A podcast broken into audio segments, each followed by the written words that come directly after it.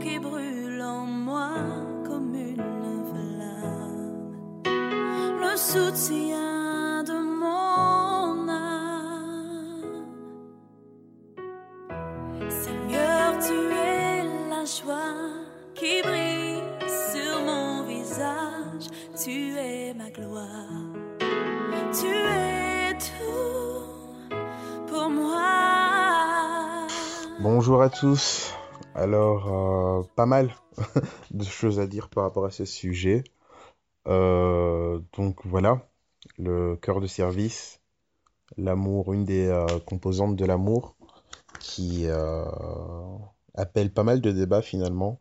Comme nous le voyons, il y a le côté méprisant de, parfois du corps du Christ qui peut refroidir ce type d'amour. Il y a aussi le manque de, sagesse, la naïveté qui peut nous amener dans des dérives dans cette composante de l'amour. Donc euh, il y a vraiment à appeler et à invoquer la sagesse divine pour pouvoir réellement poser les bonnes actions et euh, ne pas tomber dans la frustration.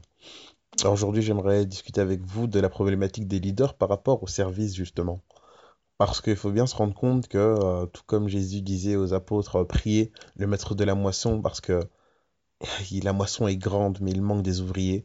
Et c'est vraiment quelque chose que l'on vit au jour le jour pour l'œuvre de Dieu. À, partir du moment où on a donné sa vie à Christ et que on lui a dit, euh, Seigneur, je veux te suivre, Dieu nous donne des projets, Dieu euh, commence à nous, nous inspirer, etc. Bon, on en avait déjà discuté. Il y a des personnes qui sont plus visionnaires, qui ont une vision. Dieu leur donne des projets et leur dit, voilà, j'aimerais faire ça.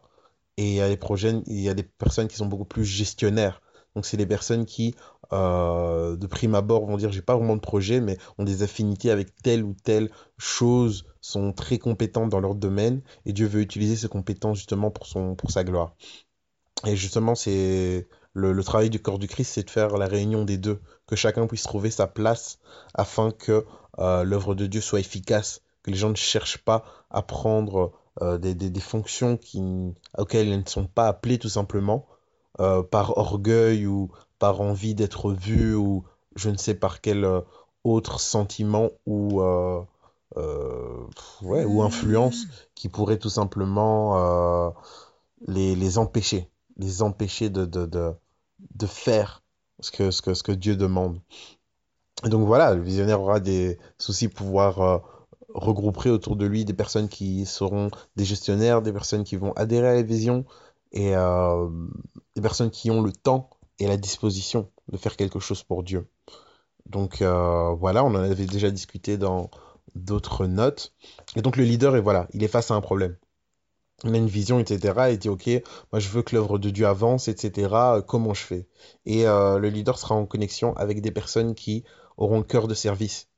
Parce qu'on ne peut pas s'insérer dans un projet si on n'a pas le cœur de service. Il y a une notion d'abnégation, il y a une notion de sacrifice, il y a une notion de je vais mettre mes compétences au service de. Il y a une notion que ben, je vais m'oublier.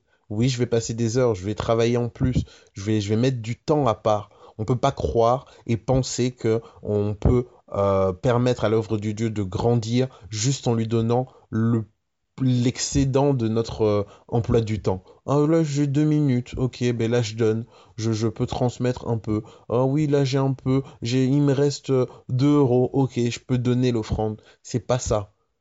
Donner euh, à Dieu son temps, donner à Dieu euh, sa vie, c'est euh, faire en sorte que euh, le timing que j'offre, ça soit des moments de qualité, c'est des temps de qualité. Je dis pas que c'est la quantité qui fait la qualité, non, du tout. Ce que je vais donner à Dieu, ça sera de la qualité. Et euh, si j'ai pas beaucoup de temps, mais je m'organiserai de sorte que le peu de temps que j'ai, ça soit des temps de qualité. Donc voilà, le, le leader sera face à ce problème.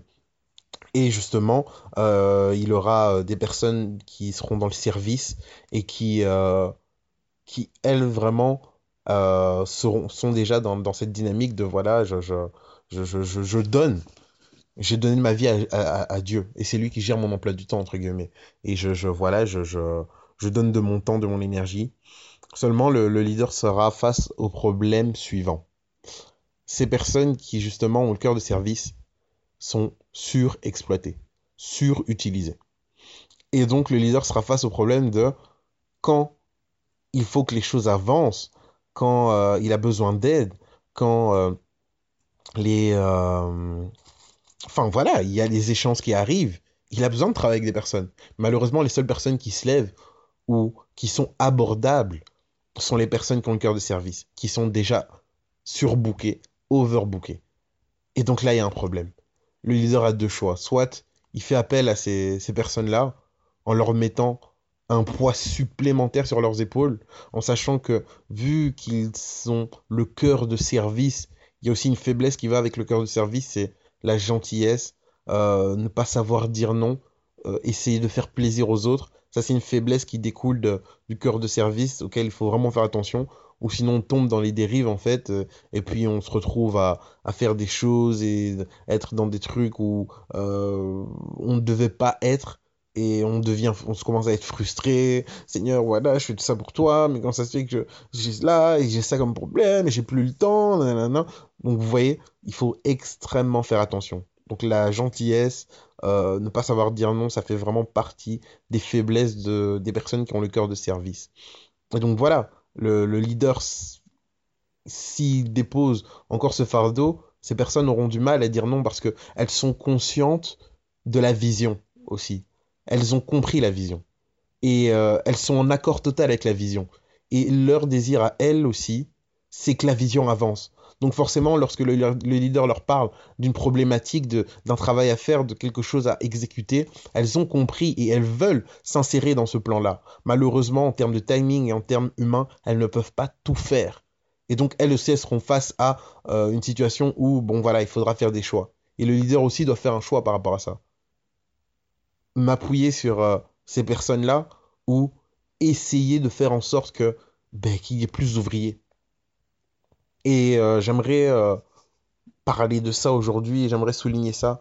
Le leader doit, doit absolument être celui qui crée, celui qui ouvre la porte, celui qui suscite des vocations, celui qui permet à la moisson de s'agrandir, enfin pas à la moisson de s'agrandir, mais permet à des, des, des, des travailleurs, des ouvriers de participer à la moisson. Il doit absolument ouvrir les portes.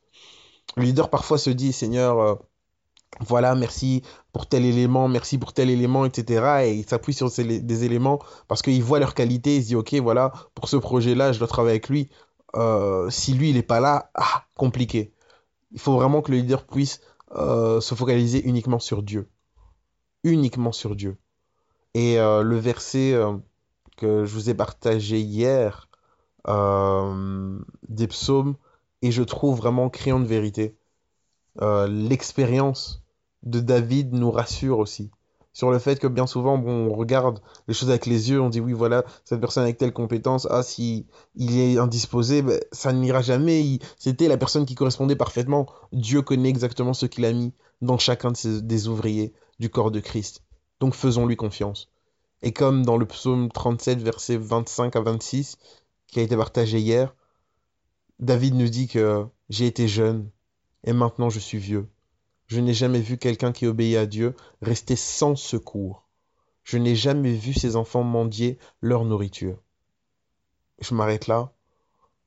Il faut vraiment qu'on s'appuie sur euh, la parole de Dieu et ayons foi que l'œuvre que Dieu à laquelle Dieu nous a appelés, l'œuvre que Dieu a envie de faire avec nous et à travers de nous, ben, c'est son œuvre à lui avant tout. Et il est là pour gérer les choses. Donc focalisons-nous sur Dieu. Appuyons-nous sur Dieu. C'est vrai que c'est beaucoup plus facile et c'est rassurant pour un leader de, d'avoir des, éléments de compétence, de et dire ouais voilà ok avec lui je pourrais faire ça avec lui je pourrais faire ça. Mais que nous ayons toujours les yeux focalisés sur Dieu. Comme ça s'il arrive que ben, ces- les personnes soient empêchées et ne peuvent pas que nous ne soyons pas euh, euh, bloqués ou attaqués dans notre foi Seigneur sans lui comment je vais faire etc non. Personne n'est irremplaçable dans le corps de Christ donc soyons vraiment attentifs à ça et ayons la foi et que nous, en tant que leaders, ne puissions pas euh, encore déposer d'autres fardeaux sur euh, ces personnes qui ont le cœur de service. Soyons sages, ayons vraiment la sagesse de, voir d'abord leur développement, d'abord leur épanouissement, avant de, de penser à l'œuvre. Parce que l'œuvre de l'Éternel te bénira. C'est l'œuvre de l'Éternel qui te bénira. Et il faut que l'œuvre reste une bénédiction. Quand l'œuvre commence à devenir une frustration, quand l'œuvre commence à devenir un poids, il y a un problème. Il y a eu un manque de sagesse quelque part. Peut-être que c'est au niveau de la personne qui a le cœur de service qui n'a pas réussi à dire non, mais c'est peut-être aussi à cause du leader qui a, en connaissant cette faiblesse, a appuyé ou encore donné un poids. Donc soyons vraiment euh, attentifs par rapport à ça, que vraiment le Seigneur nous fasse grâce. Passons une excellente journée en Jésus-Christ et qu'il nous remplisse de sa sagesse. Parce que vraiment, sans sa sagesse, nous, nous ne sommes rien. Et nous ne serons pas capables, nous ne serons pas capables de poser les bonnes actions au bon moment. Passons une bonne journée. Le sujet